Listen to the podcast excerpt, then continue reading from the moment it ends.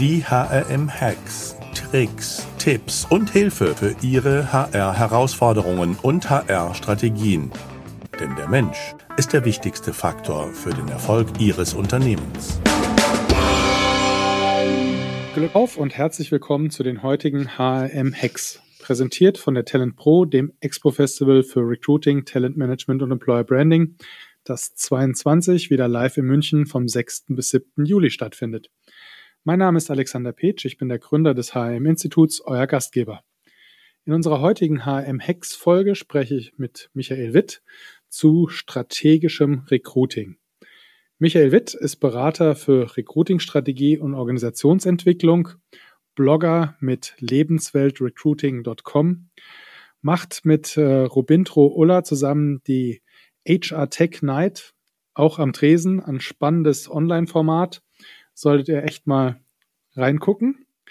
Er ist Veranstalter der, wie ich finde, coolsten Recruiterinnen und Recruiter-Veranstaltung überhaupt, nämlich dem Recruiter Slam. Dort stehen Recruiterinnen auf der Bühne und machen Poetry Slam zu HR- und Recruiting-Themen. Und es ist wirklich unfassbar, wie viel Talent im HR und in Recruiting schlummert. Und ich freue mich, wenn ich Michael an einer der coolen Bars der Welt auf ein Gin und Rum treffe. Michael ist Gin-Lover und ich bin eher der Rum-Typ. Und gerade ist sein drittes Buch fertig geworden und mit Praxishandbuch Recruiting hat er sicher eines der Standardwerke fürs Recruiting geschrieben. Also herzlich willkommen, Michael. Servus, gut, lass mich auch mal. Ja, so ist das, wenn man Promis ankündigt, dann muss man halt mal tief Luft holen, ja. Ja, stimmt. Vielen Dank, dass ich da sein darf. Freut mich. Und schön, dass du den Recruiter Slam erwähnst. Auch äh, eine meiner Lieblingsveranstaltungen in der Tat. Und du weißt ja, derzeit ist ein bisschen viel Turbulenzen in Veranstaltungen. Wir peilen 2023 an. Mal gucken, ob es klappt. Ja, also, nee, finde ich wirklich eines der mega HR Recruiting Events. Also ich bin großer Fan von euch, aber das weißt du. Vielen Dank, ja. Ja, was ist denn aktuell dein Lieblingsgin? Ähm, der Filier 28 Barrel Aged. Das ist, das ist eine Reihe, da gibt es drei Stück davon. Dieser Barrel Aged äh, ist eben im Fass gelagert über, glaube ich, drei bis fünf Jahre äh, in, einem, in einem Rumfass. Also da kommt tatsächlich so ein bisschen dieser runde Jamaika-Rum-Geschmack raus. Somit könnte es ein Gin vielleicht auch sein, der dir schmeckt. Den trinke ich gerade gern. Und so im Dezember trinke ich dann immer einen Stuttgarter Gin, den Applaus, der einfach viel Zimt drin hat. Und, und mit Orange passt er dann halt gut so ein bisschen in die Weihnachtszeit. Hört sich gut an. Der neueste HR10 Gin ist ja der Organic Gin vom Steffen Michel, MHM. Hast du den schon probiert? Nein, aber du sprachst ja den HR Tech Talk am Dresen an. Da warst du ja auch letztes Mal Gast. Da könnt ihr auch mal nachgucken. Wir, wir werden unsere Panel-Diskussion zu den Veranstaltungen wahrscheinlich in drei, vier Wochen dann auch extra noch rausbringen und rausschneiden. Da kann man uns dann diskutierend am Dresen sehen, also dich online, Robin und mich dann stehend mit anderen Gästen noch. Und am 2.12., ich, ich hoffe, ich sage es richtig, also den Donnerstag, Anfang Dezember, werden wir unsere Weihnachtsfeier haben und genau da werden wir den Organic probieren. Steffen überlässt uns eine Flasche. Er wollte selber da sein, muss aber an diesem Abend ein anderes Event mit seinem Organic-Team sein. Also da ist er halt gebucht quasi. Und, und, und wir kriegen, und man kann zwei Promo-Päckchen gewinnen. Somit viel Spaß und Freude wieder bei uns auf der Weihnachtsfeier. Na, hört sich gut an. Und Input, wie immer. Ja, strategisches Recruiting. Yep. Michael, wie gehst du das an? Indem ich meisten Leuten eine Frage stelle, die ich dir jetzt auch einfach mal stelle. Findest du oder denkst du oder sollte es einen Unterschied oder gibt es einen Unterschied zwischen Recruiting-Strategie und strategischem Recruiting? Oh, jetzt fragst du natürlich den Putzmann oder die Putzfrau, ja, so sozusagen der Putzfrauentest. Also, ich würde sagen, strategisches Recruiting ist eher der Prozess und mhm. Recruiting-Strategie ist das Ganze eher holistisch, also ganzheitlich betrachtet. Perfekt, genau. Das, das sehe ich genau so. Das kann man auch anders sehen, aber man merkt halt einfach auch, dass du eine äh, Recruiting-Messe veranstaltest und doch ab und zu mal bei den Vorträgen stehen bleibst. Somit hast du schon auch ein Wissen und auch mit, mit, den, mit den Leuten hier sprichst. Somit ist es so. Also äh, es gibt tatsächlich zwei Arten von Strategie, über die man sprechen kann und, und auch sollte. Und je nachdem, mit welchen Herausforderungen oder auch Problemstellungen man zu tun hat, sollte man sich halt auch mit unterschiedlichen Tools in dem Fall mit unterschiedlichen Hacks auch befassen. Und ich habe als Hausaufgabe bekommen, so im Vorgespräch tatsächlich ein paar handlungsorientierte Hacks mitzubringen heute. Und somit würde ich heute gerne eher in Richtung strategischem Recruiting, also mit dem Prozess, wie besetzen wir Stellen, wo können wir was machen, sprechen, weil wir da natürlich konkreter Dinge zu tun gibt. Wenn wir über Recruiting-Strategie sprechen, geht es natürlich gleich in die strategische Personalplanung, die Unternehmensziele, in, in Teamaufbau, in Organisationsstrukturen und so weiter und so fort.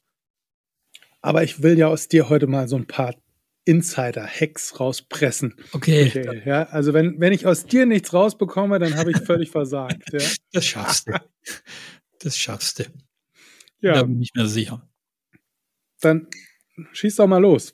Ja, also ich habe mir einfach tatsächlich zwei Dinge überlegt.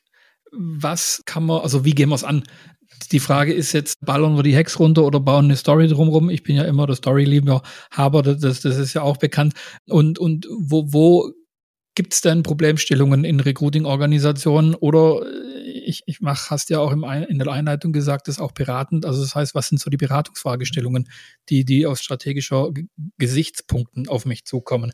Und da gibt es vier so Hauptstränge. Das ist einmal der Recruiting Funnel, also alles, was sich quasi äh, in der in der in Employer Branding, HR Marketing und Recruiting und in der Übergabe in diesen Disziplinen abspielt. Wir gucken nachher immer tiefer rein, dann im Recruiting Portfolio, also alles, was mit Kanal, Kanalauswahl, wo poste ich was und warum und wieso und wie lang und wie tief und wie dick und wie dünn und wie viel Geld gebe ich aus. Dann grundsätzlich mit der Zielgruppe. Wer ist meine Zielgruppe und warum und wie viele? Also so und, und dahinter quasi der Aufbau einer Struktur. Das ist dann schon, schon eher Richtung der holistischen Recruiting-Strategie und dann tatsächlich Problemstellungen oder Herausforderungen in der Recruiting-Organisation. Das heißt, irgendwas passt nicht, wir arbeiten nicht gut mit unserem Hiring Manager zusammen oder, oder wir haben einen Gap in irgendwelchen Dingen. Das heißt, das verdichtet sich immer mehr in Richtung Recruiting-Strategie. Heute würde ich sagen, wir gucken uns Funnel und Portfolio an, weil, weil das sind auch die, die drängendsten Themen bei der Stellenbesetzung und können da mal tiefer reingehen. Wenn wir in Funnel gucken, kommen meistens so Fragen, hm, wir haben zu wenig Bewerbungen oder wir verlieren Bewerbende auf unserem Prozess und dahinter stehen ja zum einen Conversion-Zahlen oder zum anderen eine Candidate Experience. Und die Frage, was kann man denn da immer tun? Jetzt will ich das wahrscheinlich wissen. Na klar. Aha. Also ich will jetzt was lernen, ja. Also, also natürlich ist der erste Reflex immer Zahlen angucken, aber äh, meistens ist es ja so, dass Recruiting-Organisationen gewachsen sind und ganz viel Tools im Einsatz haben. Und ein Reflex ist oft, wenn zu wenig Bewerbende da sind, sind vielleicht die Falschen da, wenn wir sie verlieren und oder wir führen irgendwie was machen qualitativ falsch im Prozess. Und genau diesen zwei Fragestellungen muss man dann nachgehen. Wenn wir uns dann auf Tool-Seite bewegen, kann man, und das mache ich, und das ist jetzt, nennen wir es mal Hack, den Funnel einfach mal aufzeichnen auf dem Flipchart den in drei Segmente einteilen. Also Funnel ist ja quasi, was ist das? Ich war jetzt in Geometrie nicht so gut. Das ist, glaube ich, ein Trichter. Ja, ein Trichter. Und den in drei Segmente einteilen, einmal Employer Branding, Agile Marketing und Recruiting hinschreiben und in diese Felder mal alle Tools einteilen, die man systemisch diesen Feldern zuordnet. Also ist äh, eine Jobplattform eigentlich fürs Recruiting da oder macht die Employer Branding? Ist hm, eine Messe Employer Branding oder ist eine Messe HR Marketing oder ist die Recruiting? Recruiting bedeutet immer, wir sprechen mit den Leuten und stellen sie ein. Das heißt, einfach mal seine Tools in diesen Funnel verteilen. Und interessanterweise hat man immer bei allen Aufstellungen, ich nenne das immer so kleine Aufstellungen, die man macht im Employer Branding Bereich, 60 Prozent aller Tools und im Recruiting-Bereich, also die, die Tools, die dann tatsächlich die Leute reinholen, Anführungszeichen überzeugen und in Mitarbeiter umwandeln sollen, so gut wie keins. Sehr spannend. Das ist sehr spannend. Also das heißt, man hat nie ein Gleichgewicht und wundert sich dann, irgendwo fallen uns die Leute runter. Also das ist ein bisschen wie im Vertrieb, wenn ich sagen würde, ich mache nur Reklame, aber mhm. ich spreche mit keinem Kunden und verkaufe auch nicht. Richtig, oder ich setze die falschen Tools ein, um von einer Stellenanzeige in unser Unternehmen reinzukommen und, oder so. Das heißt, und, und dann kann man natürlich auch einfach mal Striche machen, von welcher, von der Karriereseite, wo laufen die Leute denn weiter? Also dann die Candidate Journeys, wenn man das ja noch schön geklebt hat, aufzeichnen. Mhm. Und dann einfach mal gucken. Vielleicht gibt es da auch vier Sachen, die nie einen Pfeil kriegen. Und dann kann man auch mal fragen, warum haben wir die dann überhaupt? Mhm. Also, zweiter Hack weglassen. Alles, was nicht zweiter irgendwie Hack. in die Candidate Experience einzahlt und mhm. ins Recruiting im Sinne von mit dem Kandidat sprechen und ihn irgendwann einstellen, nicht tun. Wächte mit, genau. Und das mache ich oft in so Workshops. Also das ist tatsächlich so, so, so ein konkreter Change-Hack, keine Ahnung, wie man das dann nennt. Aber alles mal zu sammeln, was wir überhaupt haben, bringt einfach mal die Gewissheit, wir haben in der Regel eigentlich schon immer alles und alles genug. Ist es aber richtig verteilt? Setzen wir es zur richtigen Zeitpunkt dann am richtigen Ort ein? Das sind dann die Fragestellungen, die danach kommen. Und Brauchen wir Bereinigung oder brauchen wir mehr HR-Marketing-Tools oder müssen wir uns viel stärker auf tatsächlich das persönliche Recruiting bemühen oder keine Ahnung. Also man sieht einfach immer, dass von dem Employer-Branding-Bereich eine Toolfülle herrscht und, und je näher es quasi ans Unternehmen geht, es immer weniger wird. Mhm. Ja. Also aufs Recruiting konzentrieren wäre so das ist auch noch so, so ein Tipp, auch bei der Toolauswahl und so Employer Branding, auch wieder ein harter Begriff, stellt halt keine Leute ein. Das ist Langzeitwirkung, Wertwirkung, Identität. Das bindet auch Leute, aber operativ stellt halt Employer Branding keine Leute ein. Dazu braucht man Recruiting-Tools. Mhm. Das ist es. Hart, aber ist so. Was wären denn für dich gut funktionierende Recruiting-Tools? Da kommen wir direkt zum zweiten Block, Portfolio, wo, wo es quasi um, um Kanäle geht. Und in diesen Kanälen liegen ja dann quasi die, die Tools, die dann in dem Funnel sich auch wiederfinden. Aber die sind ja dann eher so auf eine Zielgruppe ausgerichtet. Mhm. Und auch da ist immer so die Frage, braucht man eine Jobbörse oder drei oder macht man nur noch CPC oder, oder, oder reicht das jetzt mit Video oder Voice? CPC ist Cost per Klick. Genau. Die Kost per Klick, also so performanceorientierte Ansätze, wie man, wie man das kennt, wenn man auf einer Plattform war und die verfolgt einem dann über Wochen, also Remarketing oder, oder die Google Ads äh, und so weiter und so fort. Und, und da ist es so, dass man mittlerweile einfach auch, und, und da, das nenne ich das Burger-Prinzip immer gern, einfach sich einen Burger aufbauen muss. Also man braucht im Prinzip in so einer Kampagne, in so einer Zielgruppenansprache mehrere Lagen. Und diese Lagen haben verschiedene Aufgaben und müssen verschiedene Dinge tun. Die unterste Lage ist so eine Dauerrauschenlage, die muss einfach Brand machen, die muss einfach Grundtraffic organisieren. Die Lage drüber ist schon viel individueller, zugeschnittener und spricht schon viel mehr Zielgruppen an. Da sind dann sehr wahrscheinlich die CPC-Modelle drin, die ja sehr ausgewählt auf Personen zugehen können, weil sie ja mit den digitalen Möglichkeiten ja sehr genau schon die digitalen Personas quasi erstellen können. Und, und dann braucht man immer eine Lage, die ist dann aber auch nicht mehr groß, die sich dann Innovation auch nennt oder, oder so Marketing-Späße in Anführungszeichen, wo man guckt, was piekt die, die Zielgruppe dann mit? Also wo, wo haben wir einen Peak? Wo können wir tatsächlich mehr Leistung bekommen oder mehr Aufmerksamkeit bekommen? Und Ziel wird natürlich sein, durch diese Tests oder durch diese, durch diese Innovationen dann die, diese Grundlayer zwei, drei zu stärken und, und zu füllen, um dann eben für jede Zielgruppe so eine Art Werkzeugkasten zu haben, den man dann zur richtigen Zeit bedienen kann. Klingt jetzt ein bisschen meta, gell?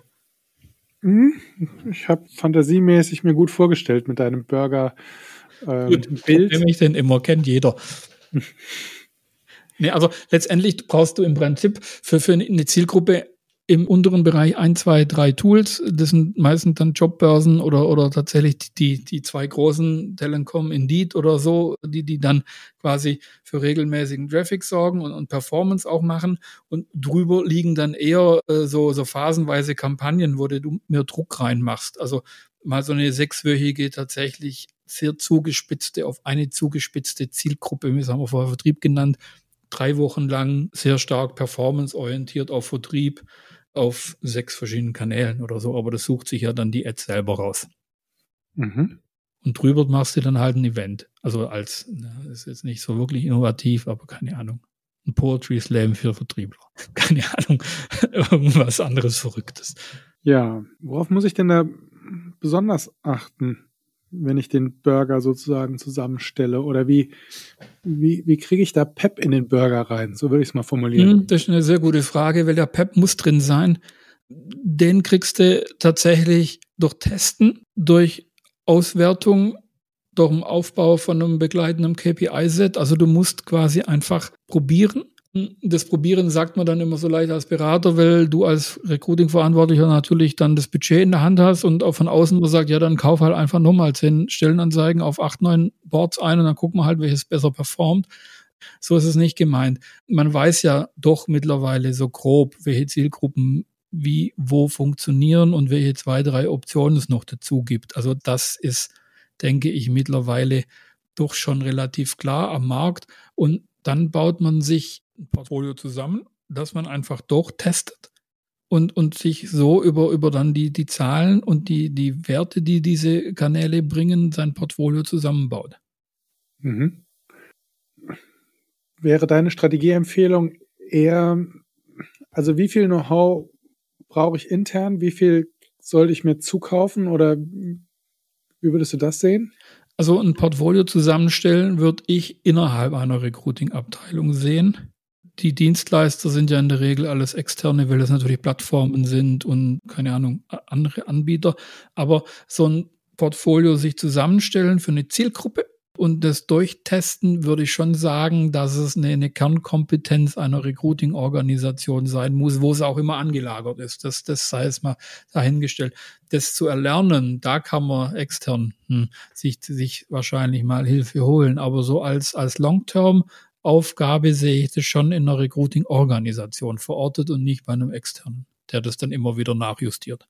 Mhm. Wie würdest du das sehen? Ich finde, es kommt sehr auf die eigenen Kompetenzen an, die ich in meiner ja. R- oder Recruiting-Abteilung habe.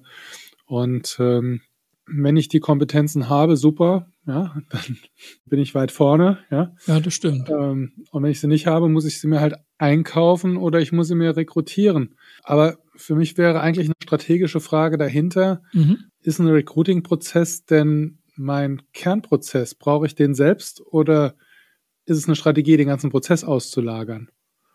Und als alter Unternehmer würde ich natürlich immer dazu tendieren zu sagen, es ist ein Kernprozess, sozusagen wie meine Markenführung, weil es so kritisch für den Erfolg meiner Organisation ist, dass ich das keinen Söldnerinnen und Söldnern überlassen möchte.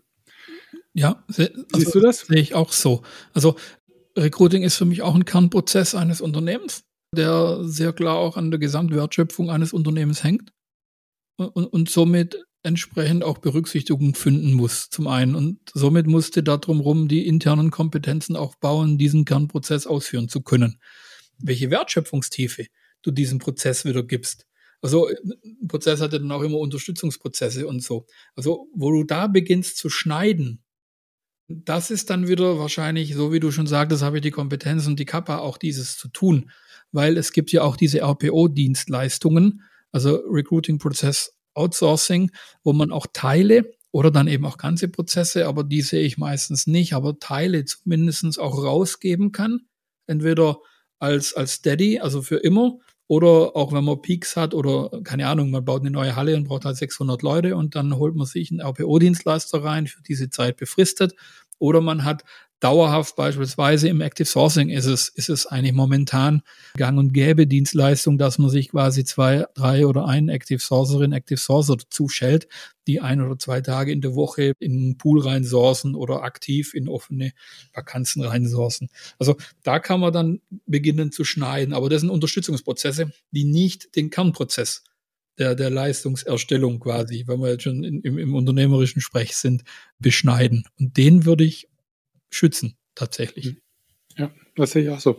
Also im Prinzip muss ich die Strategie selbst vorgeben und ich muss auch sozusagen die KPIs beherrschen, äh, also die Key Performance Indicator oder die, die Kennzahlen, an denen ich äh, meinen Erfolg festmachen möchte. Und das muss ich natürlich äh, selbst im Blick haben und überwachen. Und, und, und dazu gegebenerweise müssen Recruiting-Organisationen noch ent entwickelt und werden und, und lernen. Das ist so. Da sind einige schon gut, einige sehr gut und einige auf dem Weg.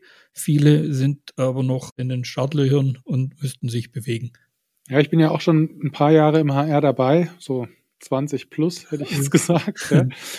Und das ist schon spannend, wie diese ganze ähm, auch, ich nenne es mal, Freelancer-Szene sich in den letzten Jahren explosionsartig im HR, zumindest in meiner Wahrnehmung, ähm, entwickelt hat. Mhm. Und ich glaube, vor gefühlt vor fünf oder sechs Jahren hättest du wahrscheinlich kaum einen gefunden, der dir als äh, One-Woman- oder One-Man-Show einzelne Prozessteile abnimmt, baut, dir Know-how reinbringt oder es einfach auch wirklich macht, so wie du es brauchst, ja, für temporäre Zeiten. Aber das ist heute möglich und das ist ja irgendwie auch eine coole Entwicklung. Ja, das, das ist sehr cool. Hat sich entwickelt, sehe ich auch so und wird auch brutal nachgefragt. Also jetzt so die Strategie noch nicht so, aber wenn ich in strategischen Beratungen bin und, und da kommen wir natürlich irgendwann auch immer in die, in die operative Sache und, und richten dann so Kanäle aus, da ist dann immer die Frage, was machen Dienstleister extern, was behalten wir drin, wo macht es Sinn, Schnitte zu machen, wo macht es Sinn, keine Schnitte zu machen. Aber dann tatsächlich die Leute zu finden, die das dann tun, die sind momentan alle so ausgelastet, das ist echt also gut zu wissen, dass das Recruiting momentan ein relevanter Marktfaktor auch ist im, im Bereich HR. Klar. Wir haben ja mit dem, mit dem Digital Recruiter auch eine Ausbildung, das entwickelt ja. sich auch gut. Ja, ja eben. Und ich glaube, also die Kolleginnen und Kollegen, die die Ausbildung durchlaufen haben, die haben wenig Probleme, Jobs zu finden, sage ich mal. Ja, ist so. Also das, das ist danach, wir haben tatsächlich, ihr habt jetzt für, für euch einen Standard definiert, der, der ist gut, aber es gibt ja keinen flächensteckenden Standard. Es gibt so zwei, drei Ausbildungen, die, die ich tatsächlich kenne und, und ihr habt die mit umfangreichste, glaube ich, wenn ich, wenn ich den Markt so, so, so im Blick habe oder eine der umfangreicheren, mal zumindest. Ich hätte jetzt gesagt, ich bin befangen, ja, aber wir haben ja, zumindest, aber, wir arbeiten seit Jahren dran ja, und äh, geben uns viel Mühe. Aber, aber so vom Umfang her, glaube ich, seid ihr, seid ihr auf jeden Fall vorne dabei. Punkt. Dann muss man so. Und das ist sehr gut, aber die Frage wird halt sein, und jetzt sind wir wieder bei, bei der eigenen Profession im Recruiting. Was ist, wenn ich jetzt in Leipzig eine Ausbildung mache, jetzt unabhängig ob die Stadt oder so? Ist da der Recruiting-Prozess der Recruiting-Prozess, der er bei euch ist? Ist, ist, weißt du, wie ich meine? Also, wir sprechen alle noch nicht im Recruiting dieselbe Sprache. Ja, aber wir, wir bringen Dinge bei, die es halt im Studium nicht gibt. Ja, das, das ist, ist mal, äh, so das war ja der Ansatz vor fünf ja, Jahren. Ja, perfekt so. Die, ich sag mal, Personaler sind zu uns gekommen und haben gesagt, wir, ja, schön, schön, dass wir was gelernt haben im Studium, aber für das Thema Recruiting Reicht's und nicht. digitales Recruiting, da haben wir ja. nichts gehört. Und vor allen Dingen wissen wir nicht, wie wir es machen. Ja. Und das war ja der, der Ansatz dahinter.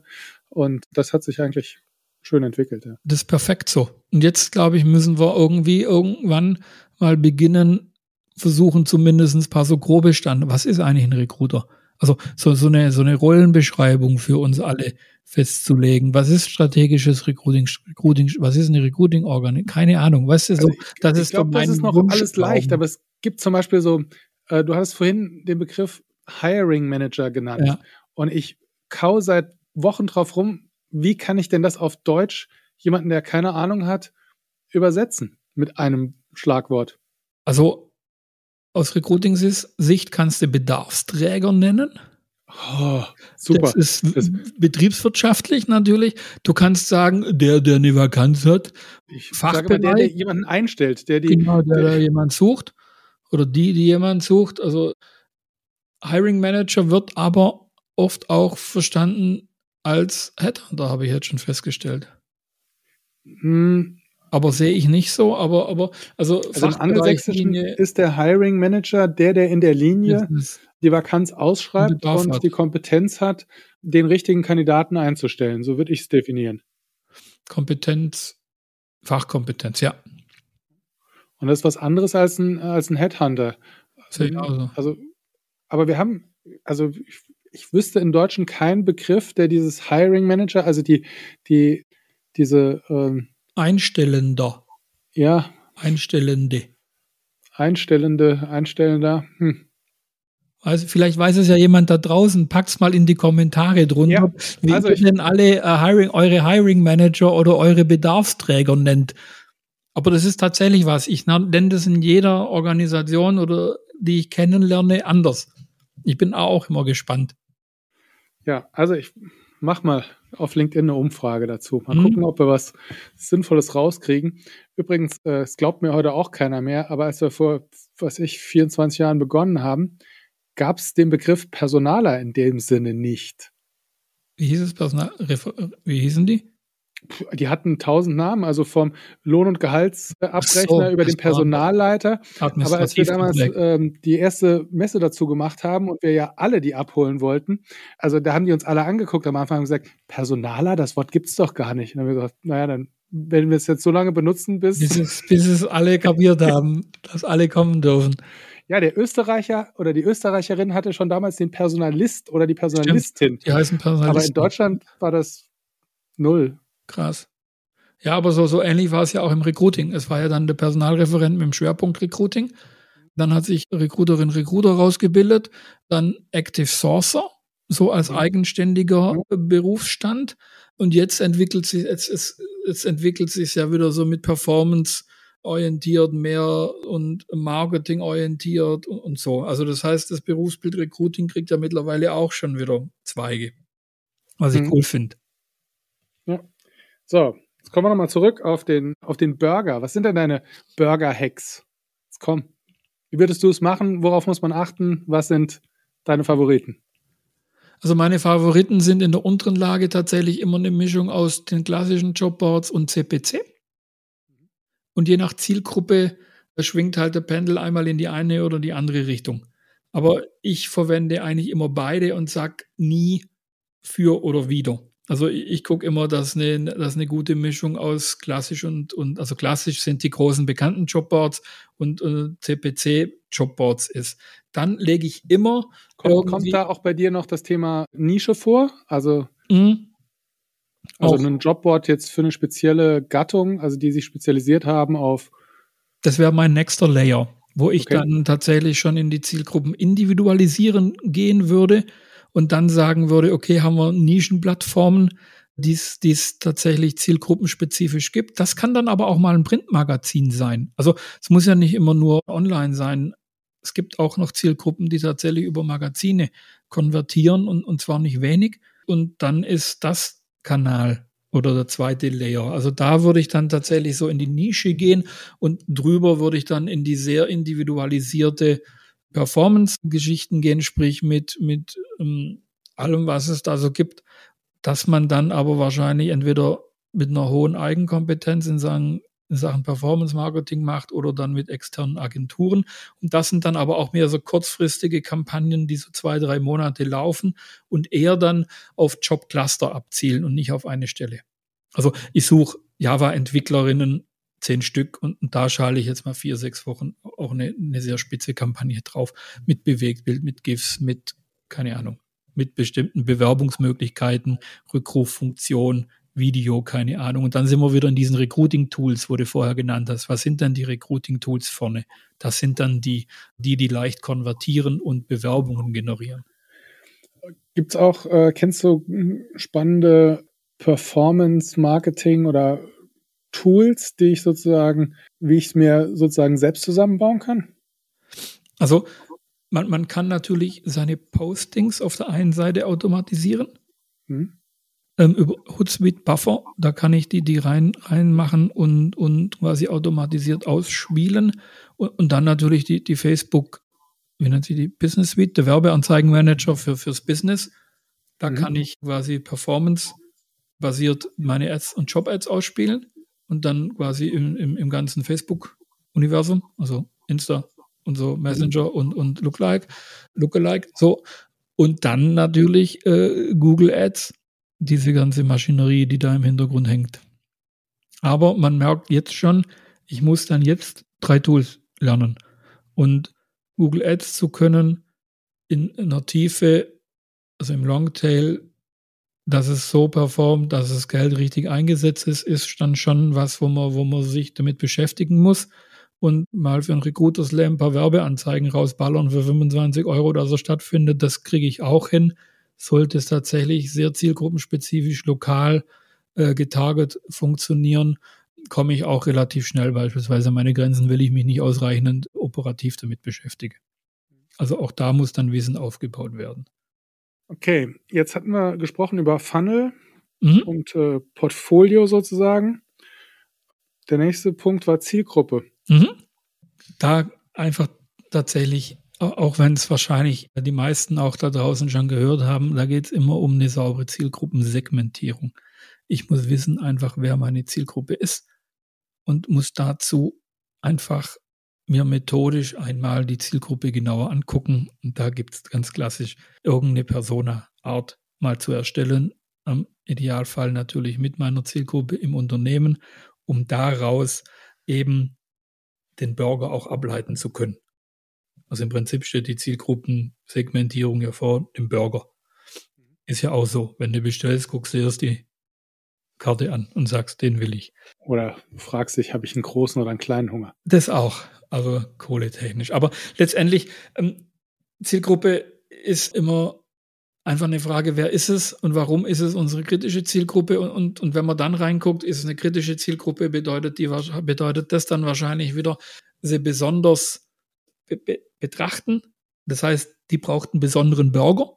Und ist es eine Zielgruppe, die einfach läuft, in Anführungszeichen? Das gibt es ja auch irgendwie der Brand, der zur Zielgruppe passt und der Job, dann muss ich nicht viel tun. Dann reicht vielleicht auch nur die untere Lage von meinem Burger und ich spiele es einfach gut raus und nehme noch eine Nischenplattform durch und wir wissen, wir haben in, weiß nicht, 26, 28 Tage die Stelle besetzt, Haken dran, dann ist es keine Zielgruppe, mit der ich mich systemisch beschäftigen muss. Und das muss ich rausfinden. Was wären denn so deine, eine, eine Hackfrage zur richtigen Persona-Bestimmung? Ähm, Habe ich, um ehrlich gesagt, nicht ich frage immer eigentlich eher, sind alle Zielgruppen kritisch oder nicht? Gibt es Zielgruppen, die müssen wir besonders betrachten und die gibt es Zielgruppen, die durchlaufen, in Anführungszeichen. Und ich gucke immer nur die an, die kritisch sind. Und dann frage ich auch, warum sind sie kritisch? Sind sie bloß jetzt kritisch oder sind sie dauerhaft kritisch? Weil wenn sie jetzt kritisch sind, dann musst du da nicht so ein Burger-Hack-Mac machen, sondern musst das Problem lösen dann guckst du, welche Kanäle funktionieren gerade und welche funktionieren gerade nicht und dann verstärkst du das Portfolio, das du momentan auf den Stellen hast. Wenn es heißt, nee, die Zielgruppe ist dauerhaft oder zu bestimmten Peaks, wie Auszubildende oder Aushilfen im Handel, immer den Sommerferien oder vor Weihnachten oder so, haben wir da Wellen, dann ist es eine strategische Frage, die man dann, dann bearbeiten kann. Und dann ist es eine Zielgruppe, die ich überhaupt mit, mit, mit den ganzen Tools auch bearbeite. Also das ist so eine Einstiegsfrage. Also wenn du ein großes Unternehmen hast, wenn du jetzt bloß vier Leute im Jahr einstellst, dann ist wahrscheinlich alles eine kritische Zielgruppe, aber dann wirst du auch nicht, wie hier liegt ja ein Zettel vor uns mit den ganzen Fragen und Inhalten, wirst du das auch nicht brauchen. Oder der eine oder andere, der uns zuhört, wird denken, es ist so eine Personalknappheit überall. es ist, ja, es gibt es nicht mehr, die unkritischen Bereiche. Doch, die gibt es tatsächlich schon noch. Oder es gibt von den kritischen tatsächlich ganz kritische Bereiche. Und dann muss man aber fragen immer, warum? Und wenn man da auf die Suche geht, ist es vielleicht allein da, wir, wir, wir bieten die falschen Benefits an, mal ganz dumm gesagt. Oder so. Also man, man, man, man kann ja dann auf die Suche gehen. Also warum ist die Zielgruppe kritisch? Hm oder rekrutieren oder warum wir die performen falsch? wir nicht in einer Richtig. der Zielgruppen? Ja, und, und, und dann geht man einfach mal alles rückwärts oder baut so einen Funnel auf und beppt da mal bloß für diese Zielgruppe die ganzen Tools auf und stellt fest, wir haben ja nur Marketinginstrumente und sonst nichts. Und Marketinginstrumente bringen uns dann wiederum nichts in, ins ATS rein oder so. Also dann geht's auf die Suche. ATS ist das Bewerbermanagementsystem. Mhm. Jetzt haben wir so über die drei Bereiche gesprochen. Die Bereiche, die das irgendwie zusammenbringt, ist ja dann eigentlich die Candidate Journey auch. Mhm. Ja? Also, dass ich sozusagen den Kandidaten nicht verliere und äh, ihn möglichst konvertiere. Mhm. Was hättest du da für Tipps für uns? Schlank halten. Also, und nicht übertreiben. Das ist, das ist so, das ist so das eine. Also man muss tatsächlich seine Hauptjourneys kennen Und, und dazu baue ich tatsächlich immer irgendwie so ein Funnel auf, so, so ein Bild und mal das rein. Man muss seine Haupt-Touchpoints kennen, die kann man ja über seine Zahlen und Daten und Fakten rauslesen und muss diese optimieren und muss so grob wissen, wo, wo die Leute hin und her gehen, was diese Touchpoints gegebenenfalls auch tun oder tun sollen. Aber man muss, glaube ich, nicht oder man kann auch nicht jeden Unternehmens-Touchpoint hm, beherrschen und kontrollieren. Es gibt ja, glaube ich, vier unterschiedliche Arten von Touchpoints und es gab auch mal eine Studie, aber ich weiß nicht mehr von wem, die da sagte, dass zwischen 7 und 14 Touchpoints durchlaufen werden, bis eine Bewerbung abgegeben wird. So, wow. und wenn ich die sieben Touchpoints im Griff habe, ist gut. Ich weiß aber nicht mehr, woher die kamen. Ich, ich habe die auch mal, seit mir ist mein altes MacBook runtergefallen und da war die auf der Festplatte und seitdem ist sie weg. Auch ein Touchpoint. Ja, MacBook ein, touched. das Boden. war ein großer Touchpoint. ja, aber ich glaube 7 bis 14, aber das gibt es auch im, im Vertrieb, bis ein Kauf äh, gemacht wird. Das ist ähnlich. Ich glaube, bei der Bewerbung war es ein Tacken höher. Und gibt es da aus deiner Sicht ein unterbelichteter Punkt, wo du sagen würdest, ey, da denken viele nicht dran, aber das ist was mit viel Impact? Ähm, ich glaube, wir haben im Recruiting mittlerweile alles irgendwie erkannt. Wir müssen jetzt aber so connecting the dots, also das unter einer Organisation und einer Strategie packen, so wie beschrieben. Da sind tatsächlich oftmals noch Gaps, weil sich Leute natürlich unter dem operativen Druck nicht einfach mal vier Stunden zurückziehen können und sagen, jetzt male ich mir mal den Funnel auf und guck, wie sieht denn die Candidate Journey aus und schreibe mal drunter, was denn überhaupt unsere Landingpage für ITler für ein Ziel hat und guck dann, ob die Ziele, die ich da aufgeschrieben habe, mit den Texten, die da drauf sind und dem Bewerbungsformular äh, übereinstimmen. Und hoch, die stimmt ja vielleicht doch nicht überein und jetzt mache ich dann ein Projekt raus und setze es die nächsten drei Wochen um. Da ist oftmals aus operativer Sicht die Zeit nicht da. Und das Projekt müsste ja dann in so eine Recruiting-Strategie und in strategisches Recruiting passen. Also, einer deiner Tipps ist, die Säge schärfen, bevor man wieder an den Baum tritt, ja, sozusagen. Also unbedingt. sprich, die, sich die strategischen Überlegungen, äh, die Zeit für die strategischen Überlegungen nehmen, um sein strategisches Recruiting einfach auch aufzubauen. Richtig, und dann tatsächlich eher aus Zielgruppe und Organisation kommend, weil das mehr Nachhaltigkeit verspricht wie Portfolio und Funnel, weil da ist zu viel Volatilität drin. Mhm. Da muss ich nochmal gerade drüber nachdenken. Portfolio, die Kanäle ändern sich zu schnell. Dienstleister mhm. Funktionieren nicht mehr. Jetzt gibt es Twitch, Line ist nicht mehr so, Discord ist jetzt in Ordnung. Also und, und keine Ahnung, ein Board funktioniert mal gut, eins nicht. Und dann ändert sich auch der Funnel. Die Zielgruppe bleibt in der Regel relativ beständig. Und die Organisation ist ja das, woraus alles kommt und gesteuert werden muss und die Flexibilität haben muss, um genau diese Änderungen am Markt adaptieren zu können. Also ist die Organisation quasi Mothership, the Brain Bug vom Recruiting. Ja. Zum Schluss, Michael, hast du noch für The Great Bug einen Tipp? Ja, fangt bei der Organisation an.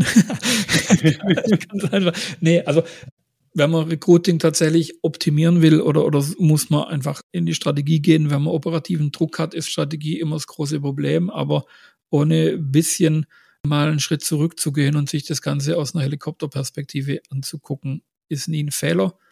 Ich merke es immer, äh, wenn man das Thema auch auf Vorträgen anspricht, hat man immer deutlich weniger Zuschauer, wie wenn man sagt, ich sage euch fünf Sachen, wie ihr morgen mehr Bewerber bekommt, aber nachhaltiger ist halt das andere. Ja, Michael, dann herzlichen Dank. Ich danke. Für unseren heutigen Austausch. Hm, war gut. Freue mich, wenn ich dich mal wieder live sehe und ja, erlebe. Stimmt. Ja. Und äh, vielleicht kriegst du mich mit einem Gin im Rumfass auch mal wieder zu einem Gin.